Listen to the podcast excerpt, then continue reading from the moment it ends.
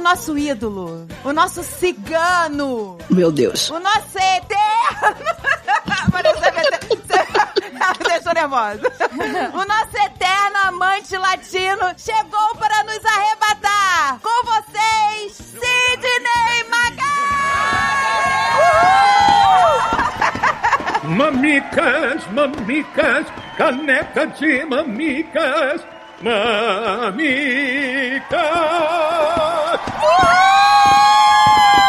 Eu vou morrer. Eu vou morrer! Vocês estão vendo, fãs? Vocês estão vendo isso, ouvinte? Meu Deus, gente, a internet tá explodindo nesse momento. Meu Deus, que sonho realizado! Meu Deus! Gente, o extintor de incêndio, por favor, tá pegando fogo, bicho! Tá pegando fogo, bicho!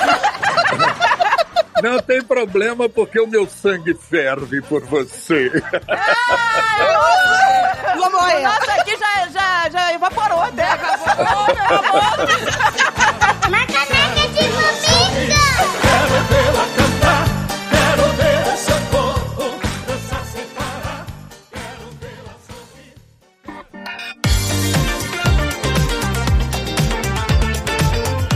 Momento jabá, meu amor.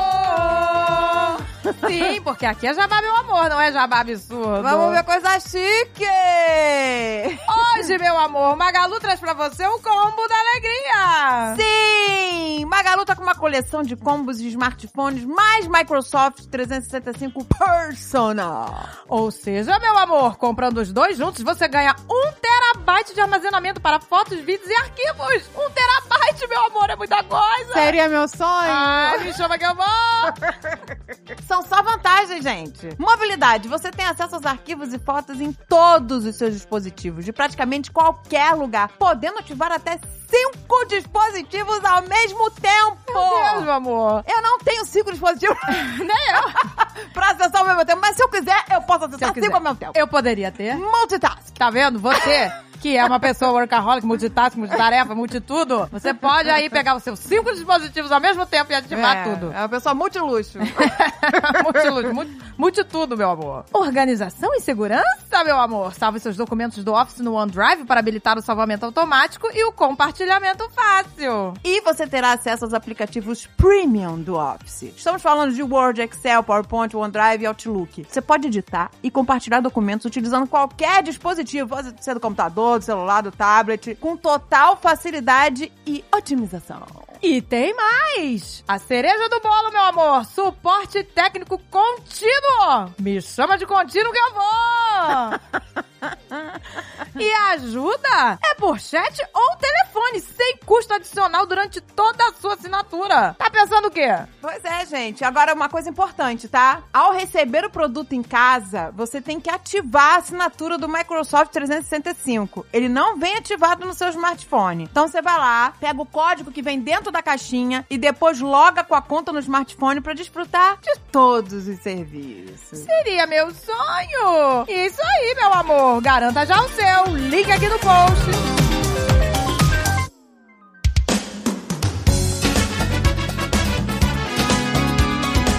E aí, meninas? Nossa, é um prazer. Nossa, Nossa, tá com o nosso é. ídolo. Meu Deus. Sidney, você não tem noção que você é pra gente. Você não faz noção. Eu tenho sempre que me mandaram o videozinho com a brincadeira que vocês fizeram na hora que alguém sugeriu, alguém lembrou e disse assim: já imaginou aquele vozeirão do Sidney Magal cantando caneca de mamicas? Aí eu achei incrível, porque o diálogo, o bate-papo de vocês foi de uma simpatia, obviamente, característica de todos vocês, mas que me agradou muito. Eu disse, gente, que legal, que barato, porque sem dúvida é um público muito jovem, o público que vocês têm na grande maioria. E é um público que nem sempre eu atinjo. Eu sou aquele coroa do Facebook, sabe? Que o pessoal diz que Facebook é pra coroa, Facebook é pra a terceira idade. Eu também! Então realmente é um prazer muito grande. Nossa, gente, é uma honra. É uma honra pra gente. Nós, nós crescemos, Sidney, te ouvindo, Pois é. vendo você. Ah, isso eu tenho certeza. Isso eu tenho certeza. São 50 anos de carreira. Só, né? 50 anos de carreira. 55, pra ficar mais exato, mais justo. Tá vendo? Nossa, gente, a gente lembra de muita coisa. né? Nossa, eu lembro você nos Trapalhões, o Didi de Sidney Mingau.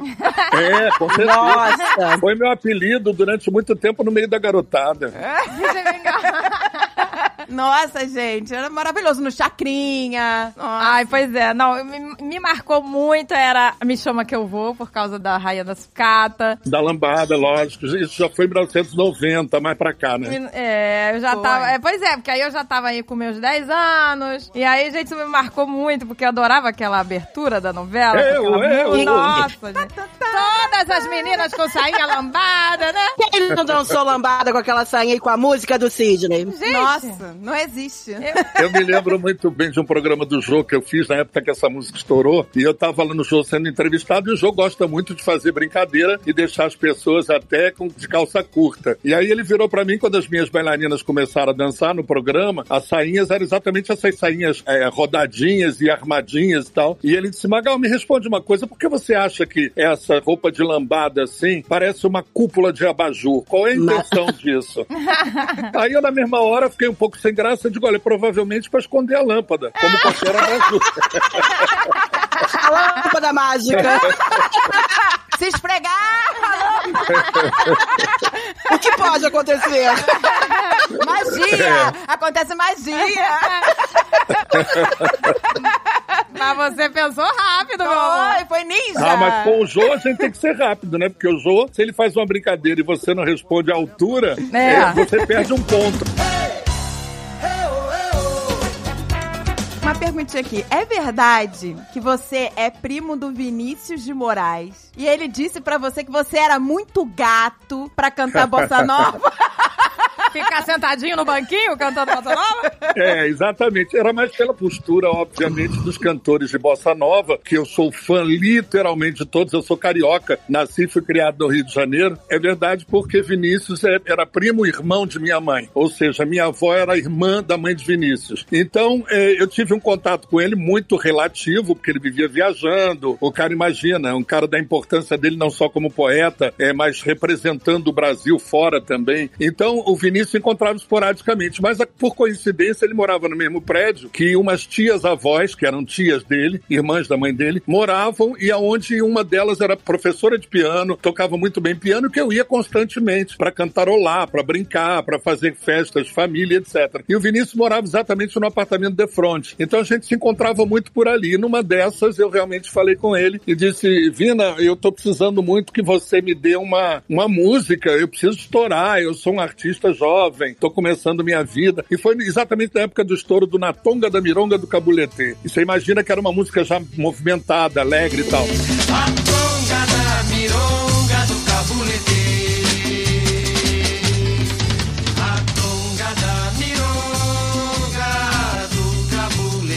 Ele pegou e disse: Olha, eu não tenho problema nenhum em te dar uma música, mas não te vejo cantando bossa nova, sentado num banquinho ou comportadamente, porque você tem uma figura invejável, você é um cara de 1,90m, com essa pinta toda, com esse pique, essa energia. Eu acho que você tem que ir pra galera, entendeu? E agradar as mulheres e botar pra quebrar com uma música bem popular. Eu digo: Ah, legal. Achei que era uma desculpa esfarrapada pra não me dar nenhuma música, né? Não, ele foi um sábio. foi um um visionário. sábio. Obrigada, Vinícius de Moraes. Muito obrigada. Eu que gosto de dança, Sidney, nossa, eu tô dançando igual a você a semana inteira. A gente tá. Eu tô A aqui só tá no tentando. Magal. Eu sempre fui sua fã. Uma fã argentina, tá? Porque eu sou argentina carioca, criada no Rio. Ah, entonces é por isso, porque te Me- lembra Sandro. Yo, yo te digo una cosa, mi sangre hierve por tú. Sim, graças, muita graça. Hierve por tú, Sidney. É porque você sabe que a música Tenho, que também é um grande sucesso no meu repertório, ela era uma versão do Sandro, argentino, Ah. que foi um Ah. cantor de outras décadas, muito famoso também, e que as pessoas comparavam muito, diziam que o estilo interpretativo, sem eu nunca ter escutado antes ou visto qualquer vídeo dele, mas diziam que era, tinha muito a ver, que essa coisa cigana que nós tínhamos e tal, tinha muito a ver. Nossa, que legal. Um mundo de sensações, vibrações que posso te oferecer. Tenho ternura para brindar-te, carícias para empregar-te, meu corpo para te aquecer. Serão os dias mais felizes que puedas tu vivir, con luz de mil matices que tengo para abrazarte, mil bocas para besarte, mis sueños puestos en ti. Mas você cantou uma música em espanhol, não foi? Me chama que vou, não foi? Ela foi Gravada. gravada em espanhol pra novela, porque a novela correu o mundo inteiro. Então Ah. eu, estive, eu estive em alguns países, inclusive cantando em alguns programas de televisão, em festivais e tal, porque a novela estourou também em alguns países, como no Equador, eu me lembro muito bem de um festival de música que eu participei, e a música já era muito querida lá. Aí sim eu gravei o disco todo em espanhol. E já tinha gravado também na década de 80 um LP inteiro, o LP mais romântico da minha carreira, que até foi, na verdade, um fracasso aqui no Brasil, justamente porque era muito romântico. É, e a- o pessoal não me queria muito romântico naquela época. Então eu gravei também todo em espanhol. Então sempre fui muito bem recebido em espanhol, nas línguas latinas, apesar de não ter investido na minha carreira lá fora. Tu que derrite tu cuerpo te hace sudar. Mas, Sidney, como que surgiu essa pegada cigana, assim? Porque você é o nosso chique cigano, né? Pois é. Como que surgiu isso? É, nem fala, porque isso é muito doido, né? Aconteceu por uma série de motivos. Primeiro, porque eu tive um empresário incrível chamado Robert Live, que faleceu ano passado, argentino, grande produtor de muitos discos, foi cantor da Jovem Guarda também. Com certeza o teu pai deve saber de quem eu tô falando. Deve. Com certeza, meu pai conhece todo mundo. grande compositor, eh, produtor de Julio Iglesias, produtor de Chitãozinho, meu produtor, produtor de Peninha, foi quem estourou Sonhos, Peninha, um cara que teve no Brasil durante muitos anos. E o Live fez essa música, Sandra Rosa Madalena, porque ele achava o meu, visu- meu visual muito cigano. Não, total. cabelos encaracolados, É. brinco, roupas coloridas, abertas no peito, sensualíssimo. Não, um sex symbol, sempre. E aquele corpinho. Corpaço. 1,90m, né? Nossa. Nem o Adnet conseguiu ser tão sensual no Fantástico, me Nunca. imitando. Não, não consegue. né? Ninguém. Não faz jus, não faz não faz jus. jus, meu amor. E aí o, o Liv fez essa música em homenagem ao povo cigano. E a loucura que se transformou isso foi devido a um grande clipe que o Fantástico fez num acampamento cigano. É, Newton Travesso foi o grande diretor que fez isso. Até hoje esse clipe é muito exibido em tudo quanto é lugar. E por causa disso eu virei cigano. Aí eu fui estudar a minha vida, a minha vida de, de antepassados. E aí soube através de uma avó que um tataravô meu realmente era um cigano húngaro que eu jamais conheci e tudo mais. E que eu provavelmente eu tinha um pouco desse sangue cigano. Por causa disso, eu passei por situações hilárias, assim. Os ciganos em muitas cidades do Brasil vão aos meus shows até hoje, quer dizer, com a pandemia não mais, mas vão aos meus shows e começam a falar em dialeto comigo e me contam histórias. É, me contam histórias. Ah, Olha. Magal, na verdade, você foi deixado na porta da casa da sua mãe por uma cigana. Você não é filho da sua mãe.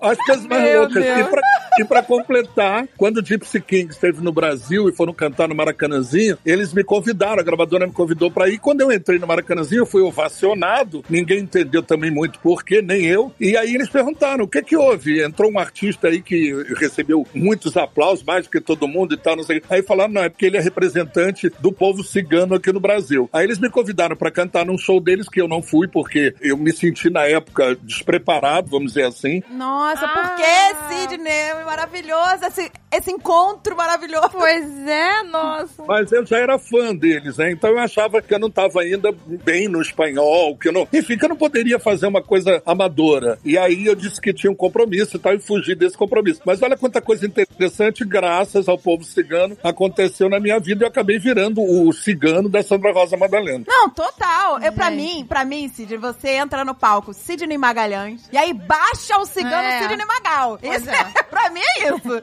Eu não vou perguntar tua religião, mas é um pouco isso mesmo. Alô, embaixar, meu amor. Eu adoro. Ô, ô, Sidney, eu adoro. Eu adoro. Eu, não po- eu, por mim, eu me vestia de cigana 24 horas por dia. Eu sou a rainha de na cartomante. Nós, né, amiga? A gente adora uma cartomante. Nossa, a vida inteira. Ao longo da minha carreira foram feitas muitas festas em todo o Brasil, todo, todo norte, sul, leste, oeste, festas ciganas em clubes ou em eventos e tudo mais. E as mulheres, o que elas mais gostam de fazer é exatamente irem vestidas de cigana e dançarem na hora que eu canto Sandra Rosa. Eu já chamei várias no palco, até mulheres da alta sociedade de São Paulo, que chegavam no show e quando eu olhava dizia, gente, elas estão possuídas. Eu cheguei a brincar uma vez, eu cheguei a brincar uma vez que isso era um ponto de macumba, não era uma música. Com certeza. Sandra Rosa Madalena é um ponto. É uma loucura, é uma loucura. Mas, mas a dança em você é natural você chegou a fazer aula de dança de alguma coisa? Não. Porque é um espetáculo você dançando. Não, não. Eu, eu acho que é, é muito mais uma, uma coisa de expressão corporal do que uma dança. Eu vivi quase dois anos na Europa, quando eu tinha 20 anos, 21 anos de idade. Foi ali que eu comecei, inclusive, a me conhecer como artista. O Sidney Magal nasceu lá, inclusive o nome, porque eu sou Sidney de Magalhães. E o Magalhães na Itália não era bem pronunciado, porque não existe LH na língua italiana, essa junção das duas letras, e eles não sabem pronunciar. Então falavam Magalhães. Quando Ah. Magalhães é o O do Bobó. Aí o empresário. O do Bobó também é velho, me entreguei, né? Ah, mas eu só uso. Eu, eu também uso o ó do Bobó. eu adoro. Eu adoro usar o ó do Borogodó. do Borogodó também gosto. Aí, aí você imagina que o empresário italiano teve a grande ideia de cortar o Magalhães pelo meio e deixar Magal. Perfeito. Porque ele achava que era muito mais sonoro pro mundo inteiro. Aí eu fui me pesquisando, fui usando saltos enormes, eu já tenho 1,90m, eu ficava no palco com quase 2 metros de altura, e era um visual muito chocante em termos de, de cores e de roupas estranhas e tal, blá, blá, blá, né? E isso tudo foi formando a minha personalidade, inclusive a expressão corporal. Então quando eu cheguei para cantar os primeiros sucessos, que começou lá com o City Agarro, com outro timato, lá na, na Poligram, né, na, na- que era Philips até então, e eu comecei já dessa forma, eu me comportava dessa maneira. Na Lambada, em 1990, aí eu fiz algumas aulas com Carlinhos Jesus, com outros professores, para poder aprender a lidar com as bailarinas que dançavam comigo. Mas fora isso, não. Fora isso, a performance é magalesca mesmo. É, você deixa fluir com a música, na emoção, vai na emoção. E tem um Exatamente. estilo Magal só seu. Exatamente. Só que- exatamente. É, pois é. Que todo mundo imita, né? Que todo mundo quer imi tenta imitar.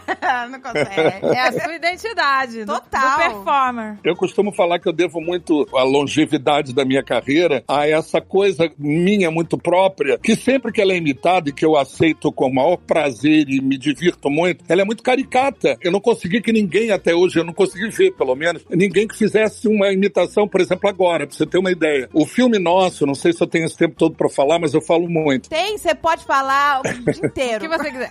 tá aqui pra você. Você tá O junto filme- com as pessoas certas que falam o dia inteiro. É, o perigo é eu não deixar vocês falarem. é só isso. Não, a gente não quer falar, a gente quer te ouvir. É, pois é. Com certeza.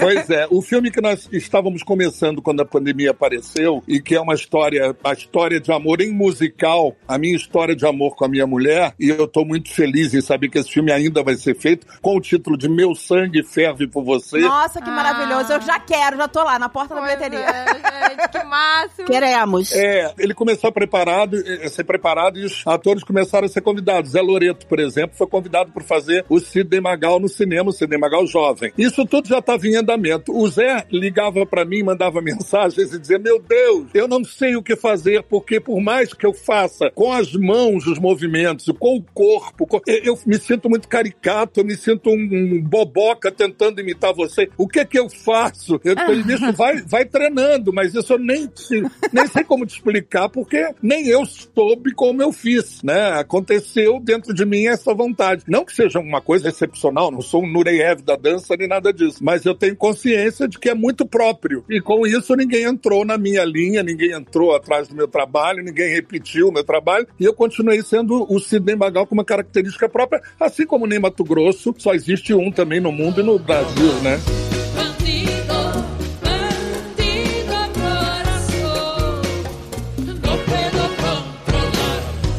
Eu que sempre fui chegado ao romance e aventura.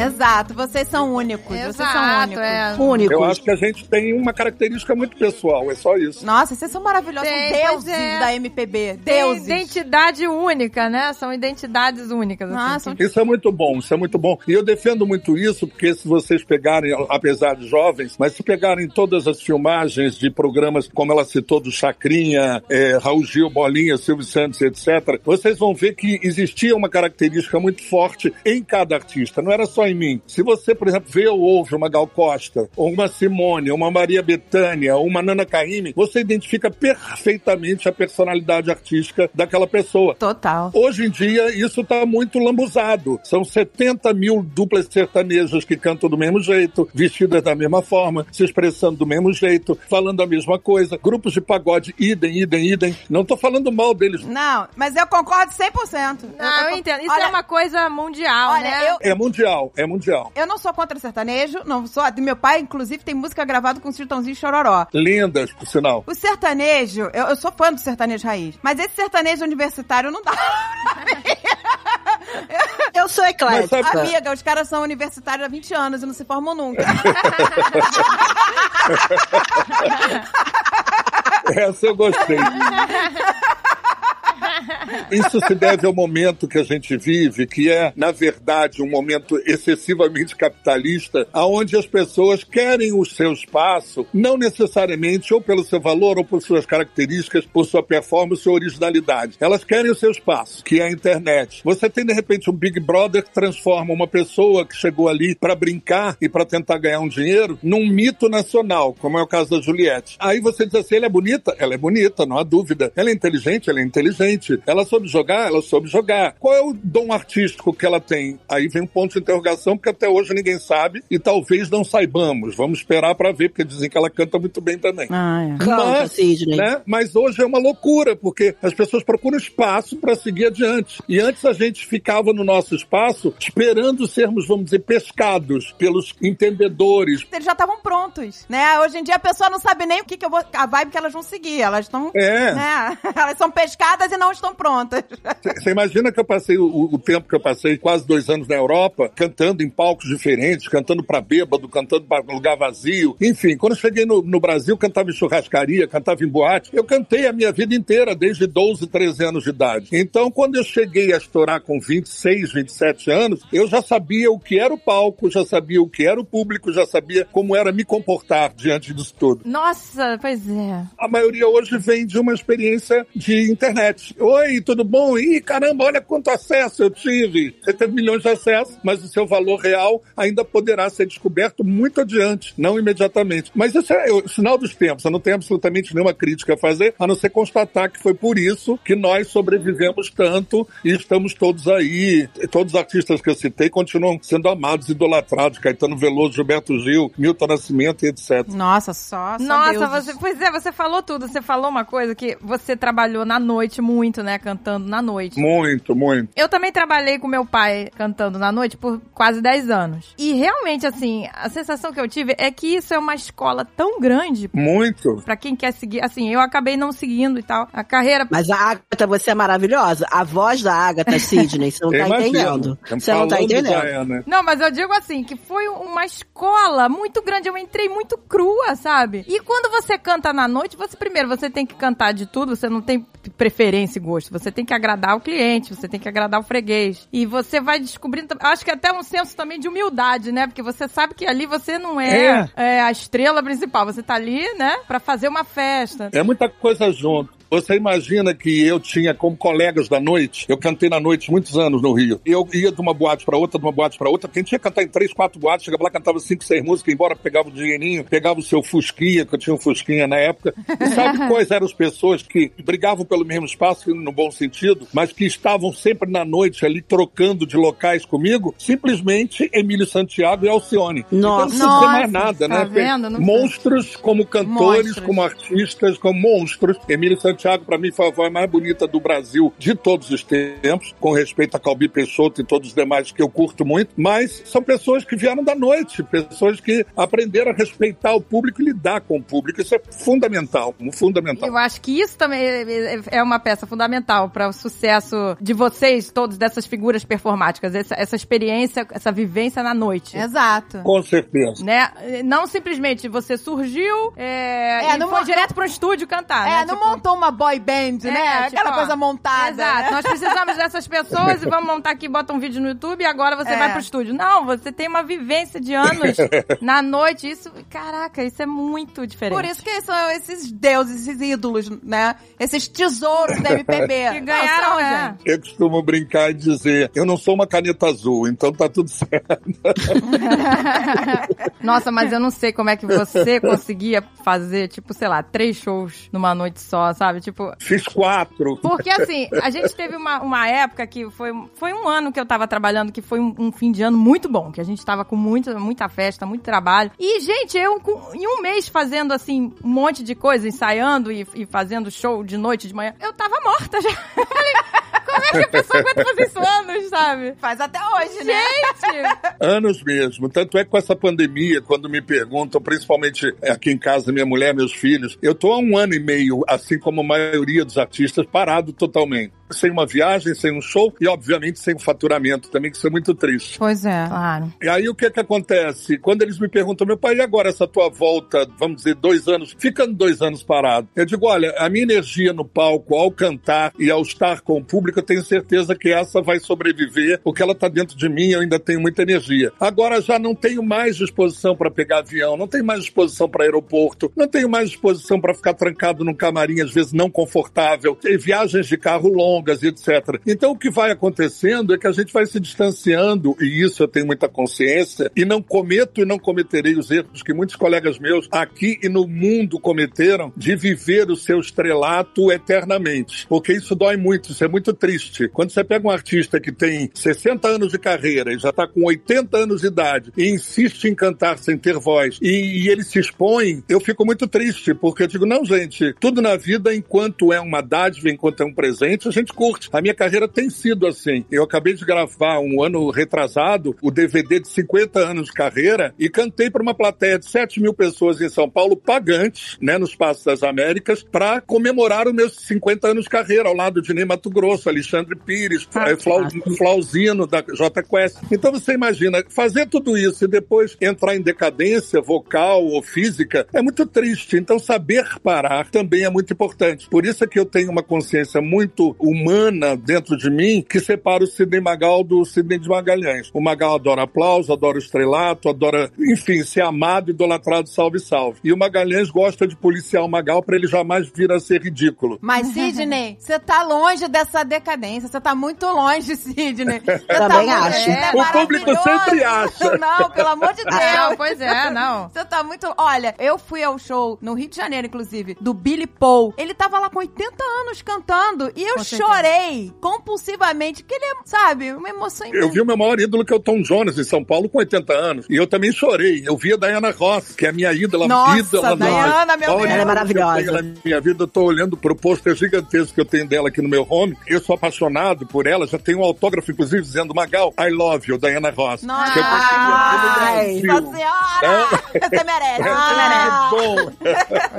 então, eu acho isso fantástico. Agora, o público espera sempre muito da gente. Aquilo que a gente deu sempre. Energia, alegria, disposição. Do momento que isso começa a falhar, eu acho que é um pouco de falta de respeito com o público. E aí eu queria também, obviamente, poder me dedicar mais à minha netinha. Tá com um ano e meio agora, Ai, que entendeu? linda. a primeira neta. Então, tudo isso vai ocupar meu tempo e vai representar a grande dádiva do público em ter me dado uma vida confortável e poder dar saúde e vida para meus filhos e para meus netos também. Então, eu tenho muita consciência disso. O dia também que eu for parar, eu aviso. Ainda não tá na hora, não. Não, mas é legal que você tenha essa consciência, porque o que acontece? Às vezes o artista, quando ele decide parar e tal, às, às vezes a, a vida dele pode se sentir anulada, né? Mas você não, você tem, a- você sabe separar e você tem a sua vida com a sua família, você está completo de outra forma também. Ah, isso é muito importante. Né? Eu não sei se vocês chegaram a ver, mas eu tive um documentário recém-feito Eu sei. concorreu até lá no Festival de Gramado, De Gramado. E, gra- e gan- ganhou um Kikito como mon- melhor montagem. E é um documentário que fala de toda a minha carreira e toda a minha vida. E a Joana Mariani, que foi quem dirigiu, ela foi muito feliz quando ela colocou assim: a vida de Sidney de Magalhães. Ela botou Lhães embaixo. Ai, que legal. Porque ela identifica muito a diferença que eu faço, pra mim, do Sidney de Magalhães com o Sidney Magal. E isso aí é um equilíbrio muito importante pra qualquer artista. Eu recomendaria. Gente, eu tô doida pra ver esse documentário. Eu tô louca. Pois é. Mas ainda não tá disponível, né? Me disseram ainda não. O Canal Brasil ajudou a fazer junto com a Globo Filmes e me parece que bre- breve ou daqui a algum tempo no Canal Brasil vai estar sendo exibido e provavelmente até na Globo, Sat, enfim. Não Imperdível. Vamos ver. vamos Imperdível. Queremos muito, muito, muito.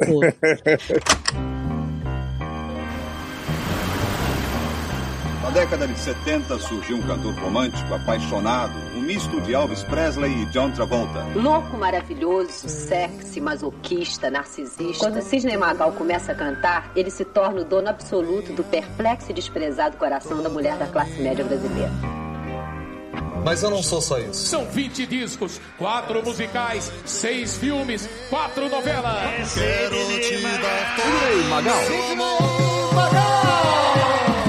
E você faz planos? O que, é que você pensa do futuro? Olha, o meu futuro realmente a cigana ainda não me diz.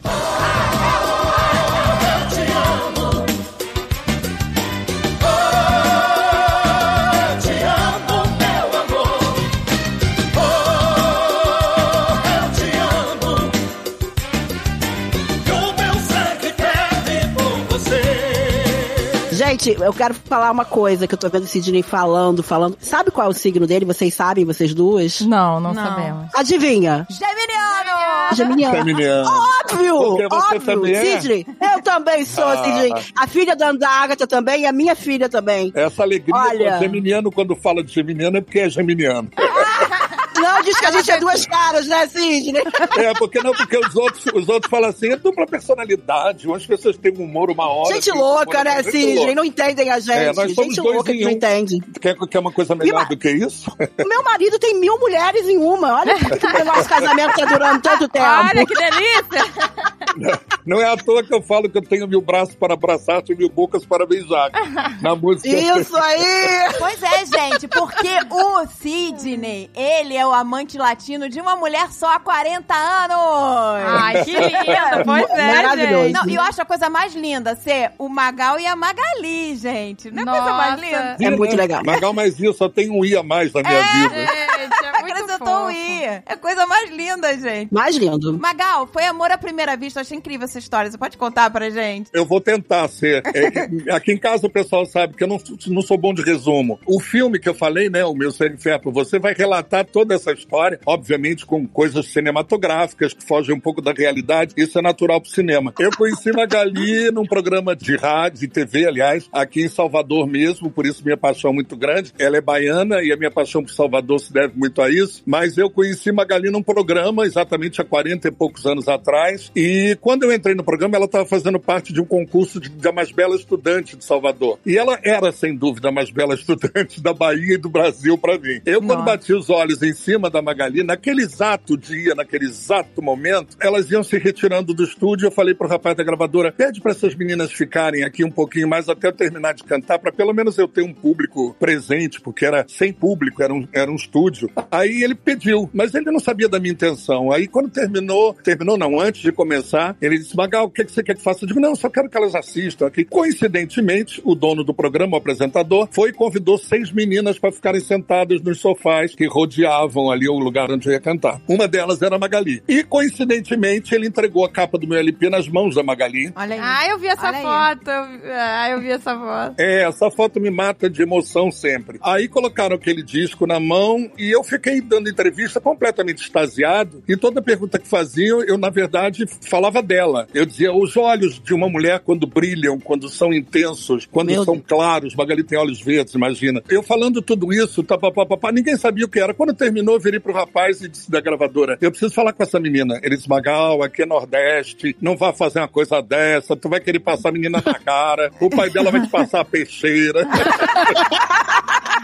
Eu disse, não, meu, você não tá entendendo. Eu encontrei o amor da minha vida e eu quero casar Meu- com essa pessoa, porque ela vai ser minha companheira pro resto da vida, ela vai me dar filhos, ela vai ser a, a- a razão da minha vida, vai ser essa menina. Ele disse, você tá completamente louco. Eu digo, não. Gente, tô arrepiada aqui. Eu vou dizer isso pra ela o mais breve possível. Convido ela para jantar no hotel. Ele foi na casa dela, a mãe dela, obviamente, não deixou ela sair para jantar. E no dia seguinte eu tinha que voltar pro Rio, onde eu já vivia com uma pessoa há três, quatro anos. Eu tinha que voltar voltar para o Rio e aí eu disse, bom, perdi a chance de ter o meu amor, o amor da minha vida. Aí passamos num programa de televisão, de rádio, minto, que ele queria que eu falasse, desse uma entrevista antes de ir para o aeroporto. E aí nesse programa de rádio estavam lá as meninas novamente, todas elas que faziam parte do concurso. Aí eu cumprimentei a todas, não podia dar o vexame na frente do meu fã-clube, vamos dizer assim. Eu cumprimentei a todas, apertei a mão dela e disse, pelo amor de Deus, hoje você tem que falar comigo. Hoje, ou hoje, or, or now or never. Dei um with Elvis Presley. Não, né? Aí ela pegou e disse, então, eu vou, vou, aonde você tá? Eu digo, tô no hotel tal. Ela foi até o hotel, eu sentei na beira da piscina, muito comportadamente, não pedi nem para ela subir no apartamento para não confundir as minhas intenções. E aí virei para ela em prantos e disse, olha, tenta acreditar no que eu vou te dizer, mas eu encontrei o amor da minha vida que é você. Gente, que incrível. Gente, ih, meu Deus, mas qual foi a reação dela? Você tem o cigano dentro de você. Espera aí, não, não é espera aí. possível. Gente, foi um encontro de almas, um encontro de almas isso. que eu tenho que engolir seco aqui, porque a minha tendência é sempre me emocionar. Porque até hoje eu não consigo explicar isso. Que coisa mais Aí eu disse, pra linda. ela, eu disse pra ela, olha, e você tem que acreditar nisso. Não precisa ser agora, mas você tem que acreditar nisso. E chorava, chorava, chorava, Gente. chorava.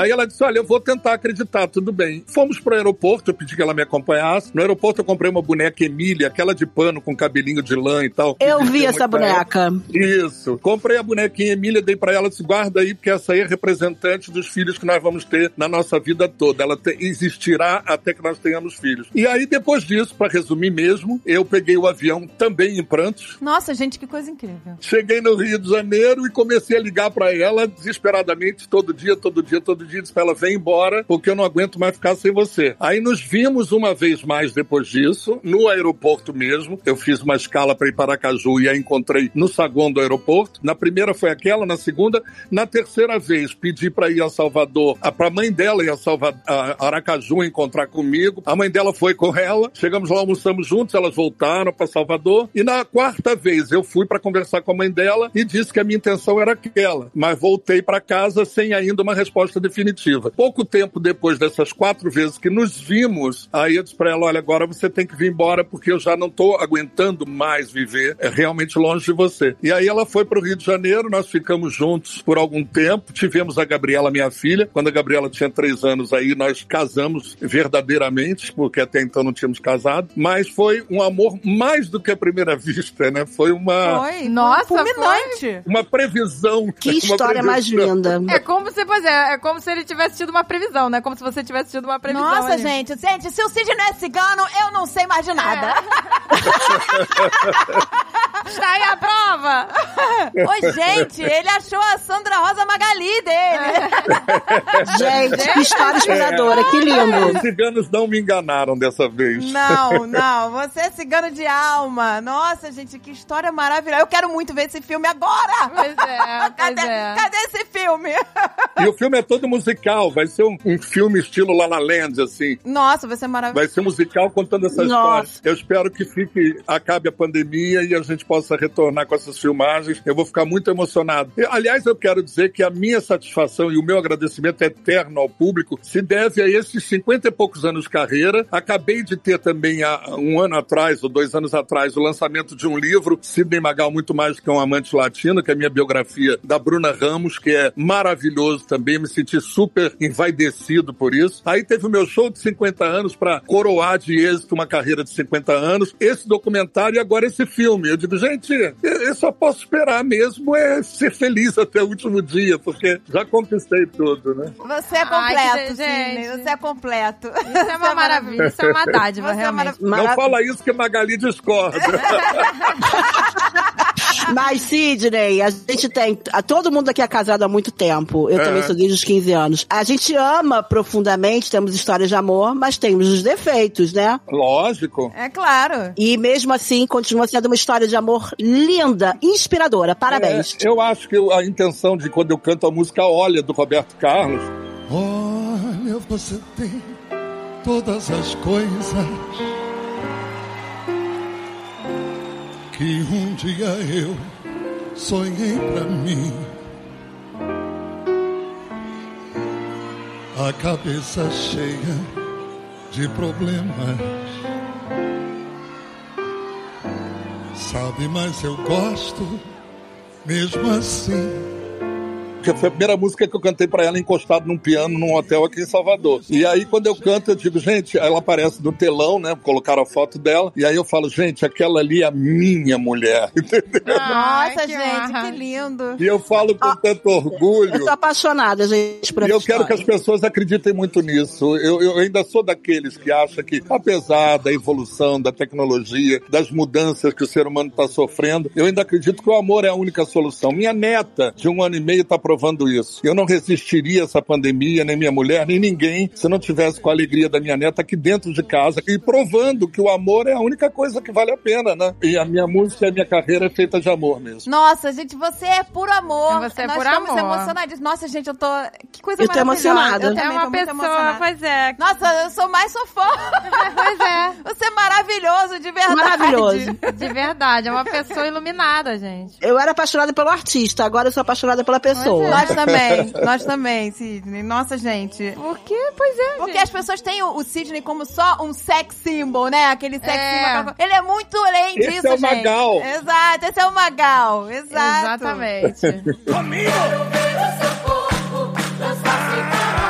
Gente, eu, e eu vou te dizer, o Sidney, ele também, não vamos não vamos deixar passar em branco aqui, que ele dublou. Sim, ele dublou o Amoroso no Happy Feet.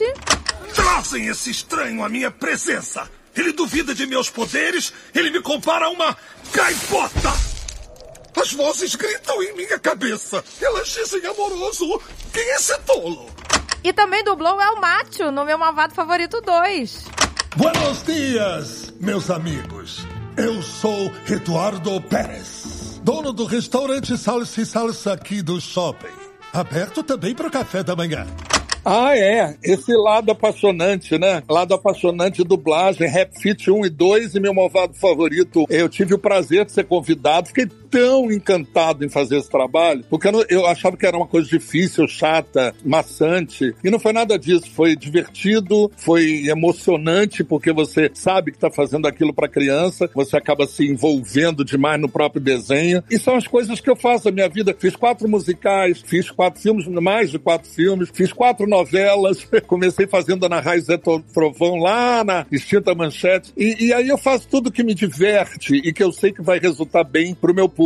Eu não faço nada que o público possa ficar sentindo e eu realizado. Isso é, é bom que as pessoas saibam que é muito verdadeiro. O Sidney é nato, você é um dublador nato, porque ah, ficou perfeito. Porque a Pois gente é. vê, às vezes, às vezes o cara é ator, a vida inteira, ator, a vida toda, e Aham. vai dublar e não. E não fica bom, e não pois fica é. bom, porque é tem uma outra parada, Todos uma os dubladores são atores, mas nem todo ator é dublador. É, porque sabe? às vezes é, é- é- É outra pegada, né? E você É foi diferente. nato. Você foi muito bem no, no El Macho, gente. A gente El eu Macho é assisti com a minha filha na época, né? Nossa. Daqui a pouquinho sua netinha vai estar te assistindo, Pois né? é. E sabe o Imagina. que é muito legal? É que, às vezes, uma fã de, sei lá, 30, 40 anos de carreira, me acompanhando, chega pra mim no aeroporto, num lugar qualquer, e vem com uma filhinha pequena, aí fala de mim, fala de mim, a criança fica olhando com aquele olhar, tipo assim, gente, não tem a menor ideia de quem seja esse cara enorme, né? De cabeça branca, tá aqui na minha frente, ligeiramente barrigudinho, porque na época eu não era. E aí a mãe pega e diz assim: olha, é ele que faz o pinguim no Rap Fit. Ah, fofo. E a criança fica enlouquecida de felicidade. E aí eu fico feliz por ver que foi mais uma extensão da minha carreira, né? Que me deu prestígio, me deu muita alegria. Que vai te eternizando, né? Vai pegando várias gerações. Lógico, aí você vê na internet, outro dia o Wallace estava falando comigo, daquele desenho também que tem lá o Steven Magal. Nossa, o desenho, o irmão do Jorel. Isso, irmão do Jorel. Aí tem o, o Steven Magal. Sidney Seagal e Steven Magal. que máximo. Você fez galinha pintadinha também, A né? Não foi uma participação com a música? galinha- Não, a minha participação com a galinha pintadinha me deixou tão enlouquecido. O aniversário, o- aliás, o mensário, que ainda não era aniversário, da minha netinha foi todo em galinha pintadinha, porque eu exigi deles que eles me dessem tudo que eles tinham da galinha pintadinha. Maravilhoso. A festa da minha neta. Menina, eu, eu fiquei eh, boquiaberto, porque hoje, sem mentira nenhuma, ah, recentemente, não hoje, recentemente o Wallace que me acompanha e acompanha pra mim tudo isso, ele falou assim, você não acredita, mas tem tem 73 milhões de visualizações. Nossa, Nossa. gente, que fenômeno. Você cantando Meu Sangue Ferve com a galinha pintadinha. eu digo, gente, que loucura isso. É lógico que ela, eles, ela canta a minha música sem eu estar. E depois foi feito um projeto pro Spotify e aí eu cantei junto. Eu cantei junto com a galinha. Ela dizendo, Magal, canta aqui comigo. Aí ela cantava uma parte, eu cantava outra. Gente, isso foi, é muito gratificante.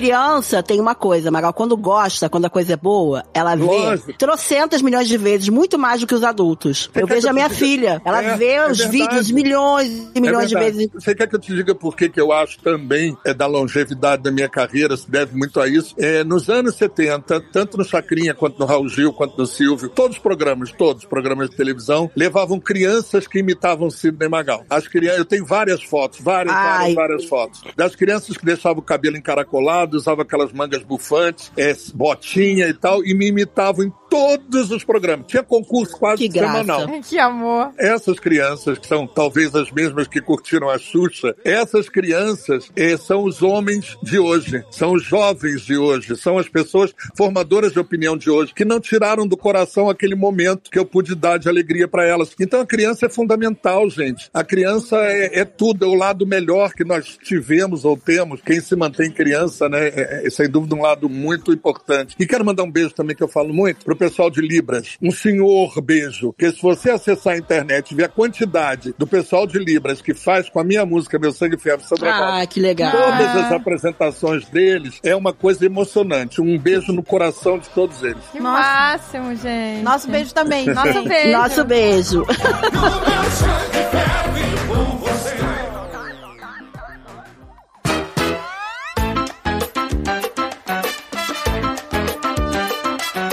Gente, vamos tocar real aqui. As músicas do Magal. Magal, você tem noção que a sua música é um verdadeiro levanta defunto? Porque a pessoa pode estar lá.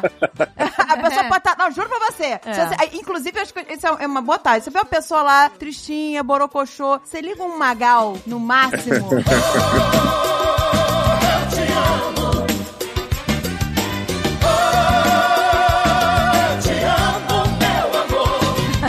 bater o pé no chão, a palma pra cima. Eu É duvido que a pessoa não mude de estado de down pra up em segundos. A sua música tem uma força em qualquer lugar que toque. Sempre foi As é. pessoas enlouquecem, sabe? É muita energia, sabe? É muita alegria que traz. Ela tem muita força mesmo, ela tem um apelo de emoção, de alto astral, de tudo. Você tem uma ideia, você falou que quase levanta defunto, ainda bem que não, né? Porque Eu digo assim, que a pessoa já tá moribunda, entendeu? A pessoa vai e renasce das cinzas, que é uma fênix. Eu tava vendo a portaria de um hotel lá de BH, me lembro como se fosse hoje, uma senhora veio, uma mulher é, de 40 e poucos anos, com o marido, e quando me viu, se emocionou muito e me abraçou. Magal, Magal, Magal, Magal, que você é uma pessoa muito importante na minha vida. Semana passada nós enterramos a mamãe e ela pediu que a gente fosse cantando e tocando Sandra Rosa Madalena para acompanhar o caixão. Aí eu peguei e disse, meu Deus, virei pro meu secretário e disse, olha, não me chamem pra missa de sétimo dia, nem pra enterro de ninguém pra cantar minha música, porque eu não tenho estrutura pra isso. Eu vou ficar sofrendo demais.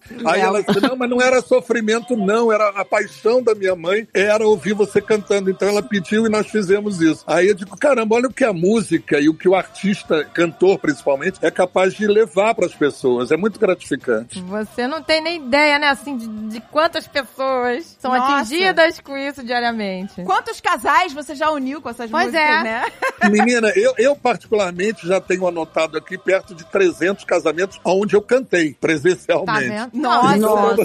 Nossa. ideia. É, é uma loucura. É o, é o rei das festas. A- a- o meu sangue ferve por você. Com, com casamento sem essa música não. não Ô, gente, eu vou não te dizer uma como. coisa. Eu vou dar um conselho aqui pra quem tá encalhado.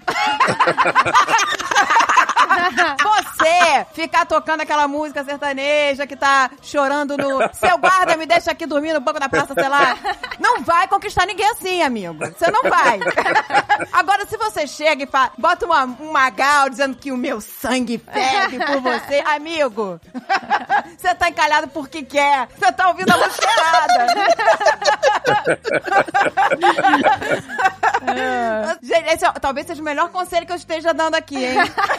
pra você. Ele é muito importante. Você tem que dizer assim, aproveitem, deem uma lida na vida amorosa do Magal, que aí motiva muito mais.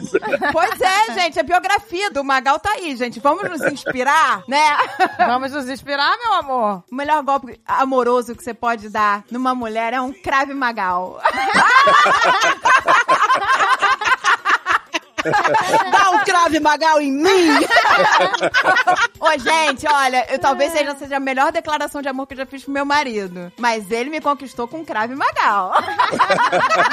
Porque ele chegou chegando, não ficou com medo, entendeu? Ah, é. Chegou, me pegou e foi lá. Não, não tinha nem como eu resistir. Gente, Quero podem também me sorrir. dar um crave magal.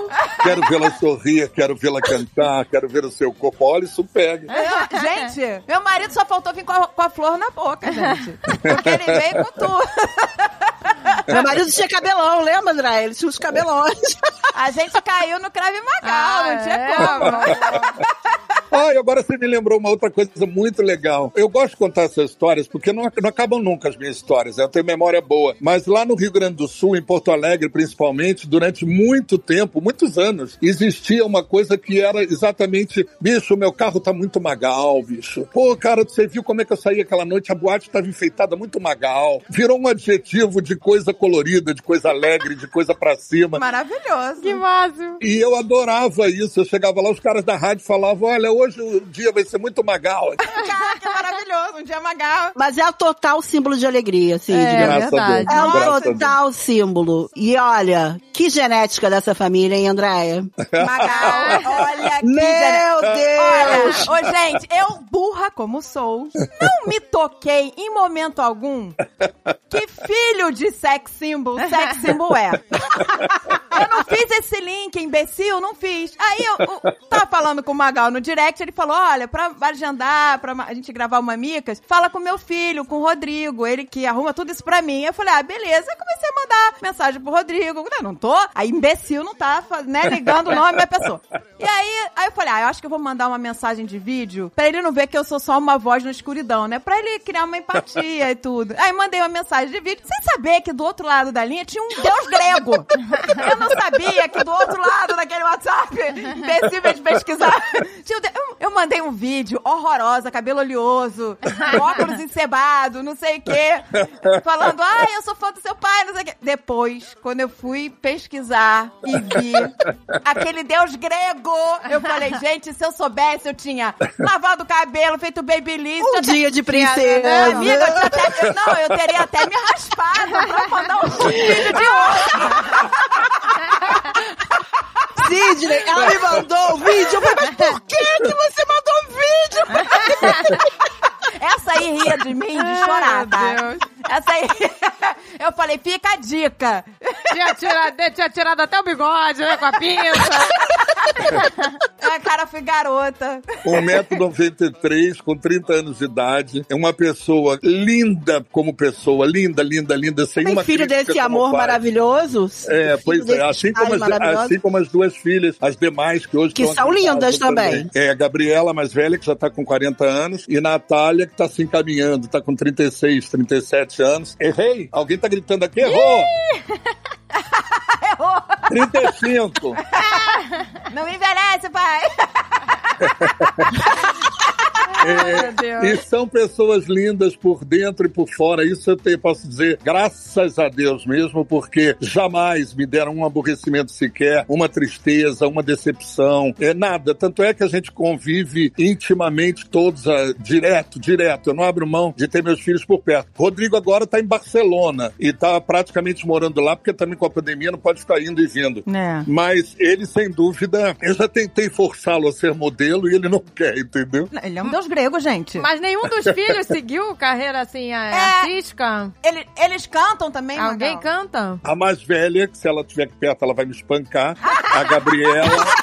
É. Você não tem ideia do que foi Gabriela a vida inteira. Gabriela, com, sei lá, 12, 13 anos, nós fomos fazer uma matéria pro video show. Na minha casa, eu já morava aqui na. Já morava, não, mentira. Eu ainda não morava. Não, eu já morava assim, mas eu acho que a Gabriela tava maior. Eu não sou bom nessas contas. Aí eu cheguei lá e eles começaram a filmar a casa, os filhos, os cachorros, tudo. Aí quando chegou na sala, a Gabriela tava vendo televisão disse assim: essa aqui é a única filha que canta muito, que tem uma voz lindíssima, que não sei o quê. Aí a menina pegou e disse assim: é, Gabriela? Não. E continuou vendo televisão. Então, ela é a única que canta muito afinadíssima. E pra completar, olha que família muito louca a mim, muito dentro daquilo que eu esperava. E pra completar, ela tá há seis anos casada, seu primeiro casamento, com o meu maestro, que é meu maestro há 24 anos. Nossa, que incrível. É o cara Máximo, que máximo. cara que toca comigo e que é meu amigo há 24 anos. Eles se casaram há seis anos atrás e eles continuam agora juntos fazendo duetos, porque ele também canta muito bem. Ficam fazendo duetos mandando pra mim. E eu aqui dizendo, pelo amor de Deus, só falta você como backing. Ele já é meu tecladista, meu arranjador. E ela, não quero, eu não gosto de me exibir, meu negócio é advocacia, meu negócio é outra coisa. Ah. Não quer cantar. Pena. Canta muito. canta. Faz uma dupla com o papai. É, mesmo que seja de hobby, é. É, só de hobby. né? É, Poxa. gente. A Falei pra gente ela- quer. Eu também, já quero ouvir Eu falei pra ela, vamos no cantor mascarado, cantor mascarado. Aí eu, eu apresento você no palco uma burca, entendeu? Você sai. Eu quero mostrar a tua voz, não precisa aparecer. Pois é, agora tô furiosa. Nossa, agora eu quero ver ela Deus. cantar. Ela canta muito, canta muito mesmo. Ai, Gente, que família maravilhosa. eu tô É, apaixonada nossa, por todos vocês. é. Eu era apaixonada pelo Magal, agora eu tô apaixonada pela família Magal. Pois é, gente. Eu quero ser da família Magal. Cuidado não, não, não, não, não. Não quero ser. Agora eu vou defender eh, a minha nora, né? Porque a Thaís, que é modelo e é lindíssima, ela tá em Barcelona trabalhando, por isso o Rodrigo tá lá. Eles são casados. Ô, gente, eu também sou casada, eu tava brincando. Tá? E o meu marido revisa esse programa. Ele vai editar todas essas partes. E o meu outro genro, que se eu não falar nele, que tá aqui em casa, que é o pai da minha netinha, também é uma pessoa maravilhosa que veio pra família só pra acrescentar e que me faz realmente estar nesse bom humor que eu tô aqui com vocês esse tempo todo. Ai, tá Ai, vendo? gente, Uma pessoa realizada, meu amor. É, por isso que é esse sucesso todo, Exato. gente. Entendeu?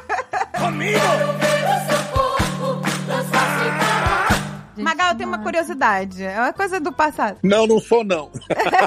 não, não sou. Isso a gente sabe que não. É porque na- na- naquela época eu era chamado de bichona todo direito.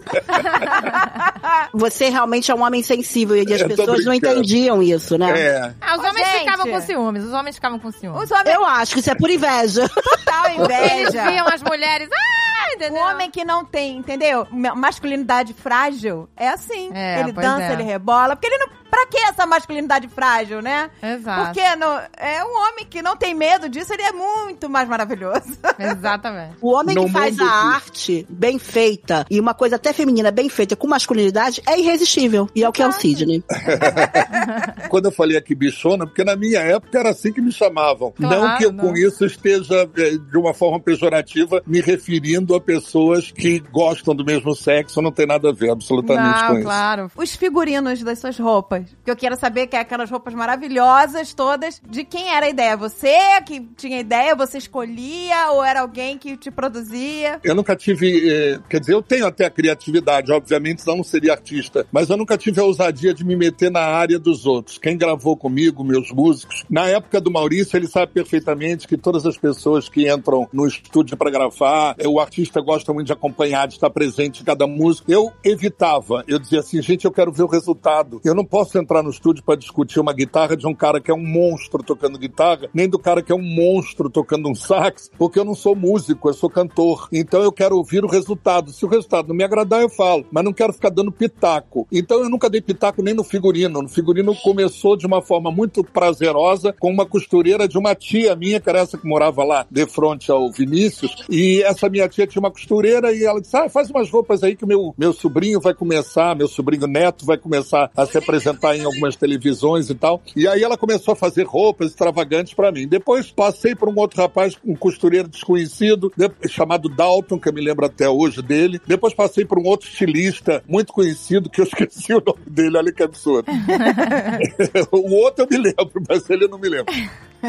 Não, mas não era isso não, Heraldo, me lembrei. Heraldo era o outro e Dalton era exatamente o, o figurinista. E aí depois, camisas mais famosas da Sandra Rosa Madalena foram feitas pelo cabeleireiro Silvinho, que era o cabeleireiro da Sandra Breia, que era uma figura, uma personalidade incrível daqueles anos. Eu lembro dela. mi- Ele tinha a minha estrutura, est- estatura e o meu cabelo. Então o Silvinho, ele era cabeleireiro. Ele dizia: Olha, eu tenho como confeccionar umas roupas lindas pra você. E aí passou a, a confeccionar roupas muito extravagantes pra mim e de muito bom gosto, na minha opinião. E agora, obviamente, que eu já vou mais pro lado de roupas compradas em lojas que trabalham só pra artistas e tal, como é o caso do, da Hobby, que eu adoro o Hobby Club lá em São Paulo, tem no Rio de Janeiro também. Mas você imagina, não tô fazendo propaganda não, mas eles são maravilhosos pra roupa de artista. E aí eu passei, obviamente, a usar blazers e roupas mais comportadas, né? Que também não vou ficar. Eu brinco nos shows, eu digo, gente, desculpa, não posso tirar o blazer porque eu já não mais com essa bola toda, não tenho mais aquela.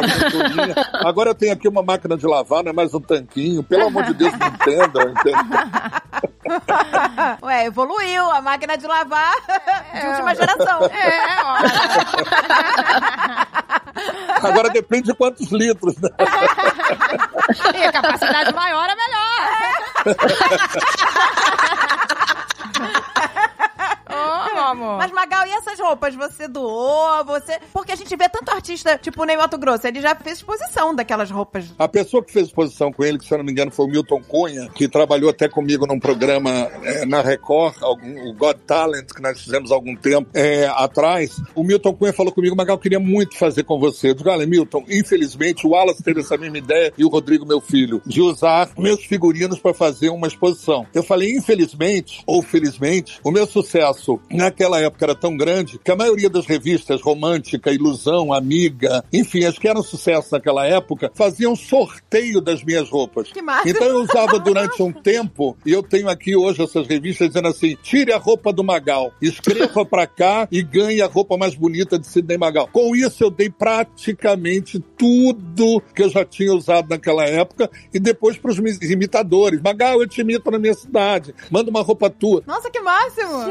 Gente, que legal. Sobrou muito pouca coisa. Sobrou, sei lá, uma meia dúzia de peças muito fortes, marcantes, como a capa do meu primeiro LP, que eu tô com um senhor casaco de cabra montanhesa que eu ganhei na Europa. E aí, é, realmente, o pessoal nem sabia, né? Outro dia falaram, é de astracã. De que astracã, menino? Isso aqui é pele de, pelo de cabra montanhesa. O pessoal não sabe que aqui não Maravilhoso. Tem, aqui não tem cabra montanhesa.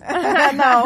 Mas eu tenho meia dúzia de roupas ainda que me lembram muito aquele macacão todo de paetê preto que fechava com fecheclé na frente, que foi uma marca muito grande nos programas que eu fazia. Esse macacão é maravilhoso. Ah. Inclusive, inclusive, Sidney, meu querido.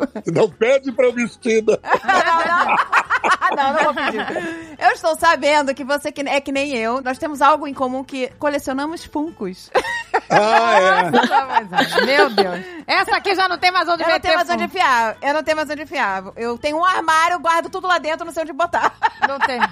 Eu comecei com a intenção de colecionar, mas eu sou muito compulsivo. Só pra você ter uma ideia, eu tenho aqui, olhando aqui, tô no meu home, olhando aqui, eu tenho não sei que número de filmes de DVD e de Blu-ray, etc., que eu tenho todos os filmes vencedores do Oscar desde 1928 Meu até hoje. Nossa, que Todos máximo! Venceram, todos os que venceram Oscar. E comecei a colecionar de filme estrangeiro também, que eu também adorava todos, mas muitos não foram nem lançados mundialmente, ficaram só nos seus países e tal. E tinha a verdadeira tara por dois diretores e produtores que eu amo até hoje. Um, Steven Spielberg, que é a minha paixão. Maravilhoso. Ah, é um gênio. Né? Eu tenho de boneco do, do ET, aqui é uma loucura. E é, eu adoro, adoro. Gremlins, tá aqui, eu tô olhando pra todos eles. E o Akira Kurosawa, o japonês lá, Aham. que eu tinha verdadeira loucura também. Então, a quantidade de filmes que eu tenho. Quando eu comecei com os bonecos, eu comecei por isso. Eu disse assim, ai, tudo que representou muito pra mim no cinema, eu vou comprar. Comecei a comprar, comecei a comprar e não tinha mais onde colocar, como sempre acontece com todos nós. A gente não tem onde colocar. Aí minha neta agora, minha neta agora tá tomando conta do home. O home tem uma cabana, tem brinquedo, bola, tudo, né? Jogo teimoso e tal. E aí eu fico morrendo de medo dela destruir os meus bonecos. E aí eu já não compro mais. Agora eu digo, não, pra deixar na caixa eu não quero. Eu vou precisar até agora um quarto extra pra botar os meus bonecos. Mas é uma delícia, né? Uma- É, é caro, mas é uma delícia. Nossa, aqui Mas em eles casa, é, nossos maridos, eles são fanáticos, né? Eles têm aqui, cada um, assim, que enlouquecedor. Cada estátua. mas Eu, eu, eu tenho pavor também quando chega uma criança. É. Eu falo, Dei, pelo amor de Deus, fecha esse seu escritório. É, eles quebrar esse colecionam, negócio aí. Porque são co eles colecionam, é. Eu nem tenho tão grandes assim, mas tinha um hotel que eu ficava hospedado em São Paulo, que o porteiro, sempre o pessoal da portaria me dizia que tinha um rapaz que morava ali num, num, sei em que andar e que o apartamento dele era completo desse boneco. Eu chamo de boneco para ser mais fácil o pessoal entender. Mas a ponto de você realmente nem poder andar direito. Aí eu falei para ele, mas ele tem, tem. Ele vai até abrir um restaurante, é, vai fazer um, a decoração toda com eles, né? Uma coisa bem típica, diferente e tal. Típica quer dizer, bem estranha, né? E ele tem aqui mais de 500 mil dólares de boneco. Meu Deus! Nossa! Meu Deus. Isso, isso aí é um doente mental. Eu quero ir lá conhecer o apartamento. Nossa! Não tive chance de conhecer o cara. Disse que ele tinha bonecos de 2, 3 metros de altura, super-homem, Batman, tudo por dentro de casa. E, imagina, isso vira uma, uma doença, né? Um negócio É, aí Começa a virar Aí- acumulador, né? Aí já virou demais. Aí, Eles já ultrapassaram todos os limites. Não sei se foi exagero do porteiro ou do cara, né? Eu sei que você também é amigo dele, do Thiago Abravanel. E o Thiago, ele tem uma coleção inacreditável também. Não de 500 mil dólares. O meu marido e meu cunhado, né, que é o Jovem Nerd de Ozagal, foram já visitar o Thiago na casa dele. E meu marido falou assim, você ia pirar aqui. Porque ele fez uma porta. A porta da casa dele é uma porta de funcos. Ele Nossa. botou todos Meu os- Deus! É, incri... é uma porta gigante. Imagino, deve ser do Game of Thrones, qualquer coisa parecida. e aí ele encheu de funcos. Eu falei, gente, que sonho, que solução maravilhosa. Pois é.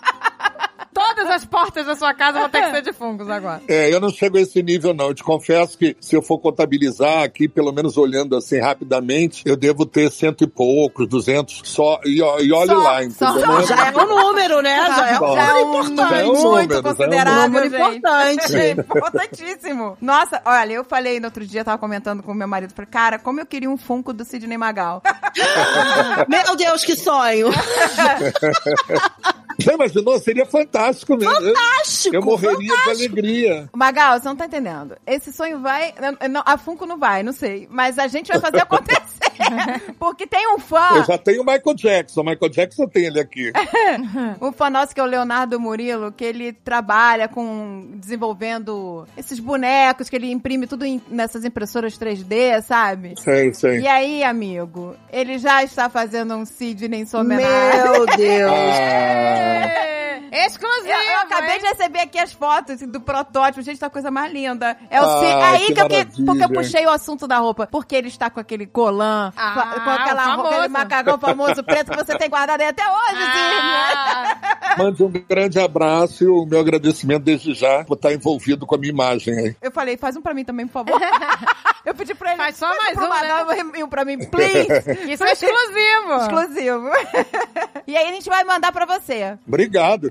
Essas coisas são tão importantes para mim que eu, eu tô- também estou falando tudo que eu estou olhando aqui, vendo, para ir me lembrando, né? E relembrando. Eu tenho uma escultura em bronze lindíssima de uma escultora, se eu não me engano, ela não era ucraniana, não, meu, eu não, não lembro exatamente de onde ela era. Sei que ela vivia no Brasil, se ela era belga, não me lembro mais. E ela fez uma escultura em bronze minha Nossa, que massa. e fez uma do Ney Mato Grosso. Nossa. Que ela achava que os dois Dois deuses. Não são dois deuses. é, os dois tinham essa coisa de movimentos e tal. Total. E aí ela deu a do Ney Mato Grosso pra ele, e a minha, ela, eu vou contar isso, é uma vergonha. E a minha, ela emprestou pra eu fotografar pra uma contracapa de um disco que acabou não sendo usada. E eu acabei não devolvendo mais também pra ela. É justo. É justo. tá em boas mãos. É, tá nas melhores nas mãos. melhores. Eu tinha tentado comprar, ela não quis vender. Eu digo, olha, meu Deus, ela me usou como modelo. É tão bonita, tão bonita, tão bonita, que é, é grande, deve ter meio metro, pelo menos. Ah, eu não devolvia também, não. Em bronze. Em bronze, imagina isso. gente. Nossa, que incrível, Que máximo, gente. Que maravilhoso. Muito legal.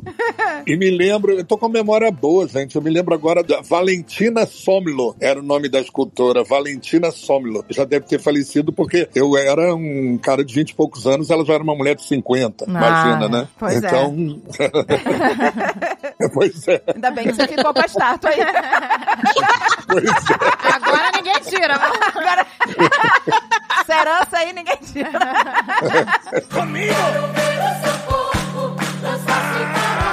Nós estamos mais apaixonadas ainda. Super. é, saindo dos olhos.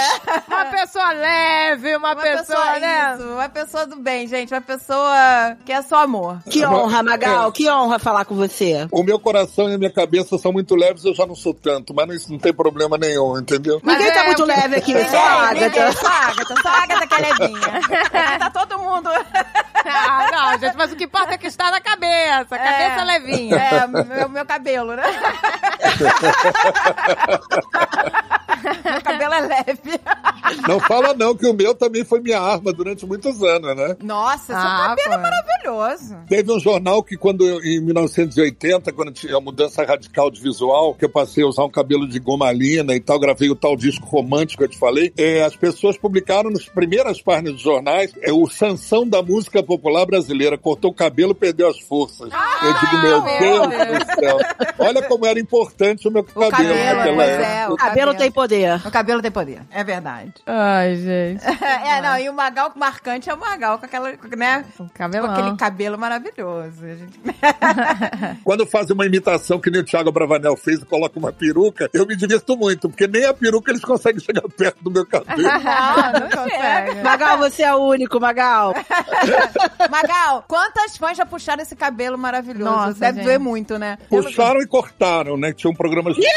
tinham programas de rádio, isso é verídico. Os programas de rádio tinham a presença de algum certo público que ia para os estúdios e tal. Hoje não tem mais isso. E algumas fãs iam, as mais fanáticas, e conseguiam entrar no estúdio. E às vezes eu tava dando entrevista e elas estavam com a tesourinha cortando cachinhos do cabelo. Nossa, que absurdo, que absurdo. Pelo amor de Deus, gente, cuidado, minha orelha tá aí atrás desse cabelo, entendeu? Ai, meu Na co- a orelha eu não vou conseguir deixar crescer de novo. Então, por favor, tomem cuidado. Mas até isso elas faziam. Gente, meu Deus, gente, a gente não consegue imaginar isso. Eu A pessoa consigo. sendo agarrada, rasgada. É. Meu Deus. Não, gente, olha que você é muito, muito bonzinho. Porque, olha, deve ser insuportável. deve ser insuportável de as pessoas chegarem te rasgando, te arrancando. Pois aquela- é, coisa. Isso é um pesadelo. Pra mim é um pesadelo. A pessoa cortando meu cabelo, rasgando minha roupa. Gente, Cortando meu cabelo é um pesadelo. É, Se. As, as cenas foram hilárias. Eu- a cena mais engraçada tinha uma coisa muito louca que acontecia, e aconteceu uma vez de uma forma muito louca, e eu contei isso em televisão já. Teve uma fã que foi me cumprimentar no camarim, minha mulher estava presente, a Dudu, aquela, eh, a Docilene, cantora das Frenéticas, né, que depois fez até Tia, Tia Anastácia e tal. É uma cantora extraordinária. Ela fez uma participação no meu show, e aí nós fizemos esse show no, no Cine Show Madureira, que era um, um cinema que de vez em quando apresentava shows e tal. E essa fã entrou depois do show no camarim para me cumprimentar. Quando abriram a porta, ela correu, se agarrou comigo, me abraçou, encravou a unha nas minhas costas, trançou as pernas na minha perna, começou a revirar os olhos e começou a gritar, gritar, gritar, gritar e fazer aquele gesto que o cachorrinho do vizinho faz quando ele chega na casa dele. Cacete, a mulher tava no cio. Que isso, meu amor? A mulher tava no Isso, ela- cio. Ô, gente, que horror. Aí Minha mulher olhava pra Dudu, a Dudu olhava pra ela, ela dizia, meu Deus, o que é isso? O que é que a gente faz? Eu dizia, gente, calma, espera aí, deixa pelo menos ela terminar, que aí ela desmaia. Né? Qualquer coisa assim, no gênero. Não, e ela desmaiou mesmo, e depois ficou caída lá no Mentira! camarim. Eu tentei Ela- chamar ela tava- Até nossa. um médico, uma coisa, ela entrou em transe, né? Gente, eu, que horror. Pra ela foi mais É. do que um amante latino, foi muito mais do que um amante latino. Enlouqueceu a cabeça dessas mulheres. Ô, gente, eu ia tacar álcool na perna. Não, se fosse o meu marido, se fosse o meu marido, eu ia ter baldes de água pra jogar em cima das Agora, olha mulheres. Ah, mas é, pois é. quer se divertir mais, né? Sempre que a gente vai poder falar. É. Tipo, um mês depois, eu fui fazer um programa programa na TV Globo, é um programa de televisão e tal, e no estúdio da TV Globo, que era até lá na- num outro endereço lá no Rio. E na saída tinha sempre muita fã do lado de fora gritando, querendo tocar, querendo fazer acontecer. E aí o carro que ia me pegar para me levar para o aeroporto não podia entrar na Globo, porque estava cheio de outros carros lá dentro, teve que ficar do lado de fora e aí eu tive que sair correndo e entrar no carro. Quando eu fui entrar no carro, minha mulher estava junto, minha mulher ia entrar, veio esta fã, a mesma de lá, a, a mesma do cachorrinho, e veio de lá correndo, feito uma louca, gritando meu nome, gritando meu nome. Minha mulher botou a mão no peito dela e disse: Minha filha, calma, hoje não dá para gozar, não, ele tá atrasado, tchau. Mas, ah, essa mulher é maravilhosa. Meu Deus. Eu sou fã dela. Acabei de pegar mais um ídolo pra minha vida. Pois é. A Magali, eu sou sua fã. Meu Deus, fiquei até nervosa, fiquei até nervosa. Imagina as histórias que eu não tenho para contar. Gente, imagina, pois é. Ela tinha uma cabeça boa. A gente tá casado há muito tempo, mas a gente não tá casado com um ídolo. Imagina ficar casado com um ídolo tanto tempo. Não, gente, e ela ter cabeça, ter paciência, entendeu? Com essas coisas. Pois é, e dizer uma calma, calma, que não vai gozar agora não, quem tá casado. Ela é maravilhosa. Mas eu vou te dizer que nós não somos casados com ídolos, sex symbols, mas que uma vez uma fã do marido, que, né, que o, o marido da Agatha é o Jovem Nerd, uma vez uma fã passou a mão na bunda dele. E aí eu fiquei, que isso, gente? Que esse é o Jovem Nerd? aí a Agatha, não, deixa, gente, deixa, faz bem pra autoestima dele. Você ainda tem a coragem de dizer que ele não é um sex symbol? Aí, Jovem Nerd, Esse é o Jovem Nerd! Esse é o Jovem Nerd. Meu Deus do céu. Mas vocês perceberam que o, o Sidney falou assim, quando você falou, passou a mão na bunda dele? Hum, que tipo assim, isso pra ele. Isso pra ele é toda terça-feira, né? Não, a gente teve uma olha- passadinha de mão na bunda. Você Eu não já vídeo, né? recebi vários. Eu já recebi vários de homens e mulheres. Então Com nunca teve certeza. problema pra mim, entendeu? Uma dedada já era uma coisa mais desconfortável. Mas passar a mão não tem problema. Ai, meu Deus do céu. Ai, ai. Nessas horas o macacão protegia, né? Sobe o zíper, sobe o zíper. Sabe o zíper? Ai. Ai, Sidney foi maravilhoso. A gente se divertiu. Nossa, Muito. Oh, nossa, pois é. Você é incrível. Foi muito só- bom. Olha, seu filho foi um amor também. Nossa, todos. Assim. É, Rodrigo é de uma, é de uma educação até maior do que a que eu dei a ele. Ele é muito educado. Não, é que nem Ah, meus muito filhos. Meus fofo. filhos me ensinam. Eu aprendo com meus filhos. Eu também. É. Eu- meus filhos me dão lição de moral. Mãe, você é melhor do que isso, É, mãe. mãe, para, mãe. Você é melhor que Não isso. faz isso, mãe. Todo dia eu ouço isso. Mas parabéns pela sua família, pelo Obrigado. tudo que você construiu, você realmente merece. Você é um Obrigado, super bacana. A gente tá realmente honrada de ter gravado esse programa com você. Pois É, Essa foi uma honra mesmo. Nossa, gente. Gente, é um ícone inacreditável aqui com a gente. gente. Não, a Somos, nossa, grati... hashtag gratidão! Eu agradeço realmente e acho muito importante. Eu faço agora, no dia 19, 71 anos, né? E obviamente a geração de vocês é um pouquinho depois. E eu fico muito feliz em poder, principalmente, usar da inteligência que eu tenho, da sensibilidade que eu tenho, das coisas boas que meus pais também me deram, para poder passar para as pessoas que, sendo artista ou não sendo artista, tendo a profissão que for, exercendo de que forma for, tendo a vida pessoal, particular, sexual, o que for que cada um tenha, as pessoas merecem sempre serem ouvidas e respeitadas. A gente Com pode não certeza. concordar, mas a gente tem que respeitar. Com certeza. Né? E eu respeito muito o meu público, aproveito esse momento de agradecer as pessoas muito, muito, muito, muito. Não é fácil, cinquenta e tantos anos de carreira, não é fácil, mas não é fácil por quê? Porque é cansativo, só por isso. Dá muito mais alegria do que qualquer outra coisa, mas é cansativo, Com certeza. mas Sim. o que compensa, o que compensa é o carinho, é o aplauso, a vida que eu tenho, a vida que eu de, de conforto, eu estar podendo viver numa casa agora com conforto junto com a minha neta, meus filhos, enfim, eu ter tudo isso eu devo único e exclusivamente ao grande público, porque Deus me deu o material para cantar, para fazer alguma coisa, mas o reconhecimento foi o público que teve e me deu esse espaço. Então manda um muito obrigado a todo mundo, um beijo grande a todos vocês e digo mais, pelo amor de Deus, não existe nada na vida mais importante do que você mesmo. Então, se você não quer se preocupar com outro porque você não tem temperamento jeito ou não tem espírito para isso, se preocupa com você, cuida de você, principalmente nessa epidemia, faz com que você seja uma pessoa brilhante, saudável e que acrescente alguma coisa ao planeta. Isso você fazendo individualmente representa aquela digital que todos nós temos diferentes um do outro. Não precisa necessariamente você dizer, não tô afim de ajudar ninguém, mas será que você não quer se ajudar a ser feliz? Então se ajude e seja feliz, porque é isso que eu tento fazer para mim, para minha família e para os meus amigos. Um beijo no coração de vocês. Nossa!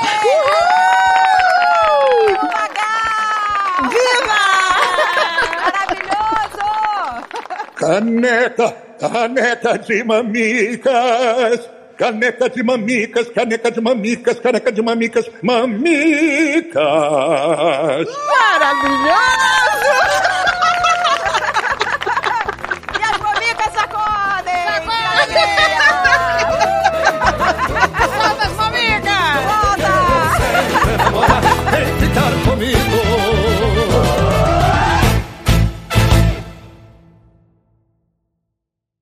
Este podcast foi editado por Radiofobia, podcast e multimídia.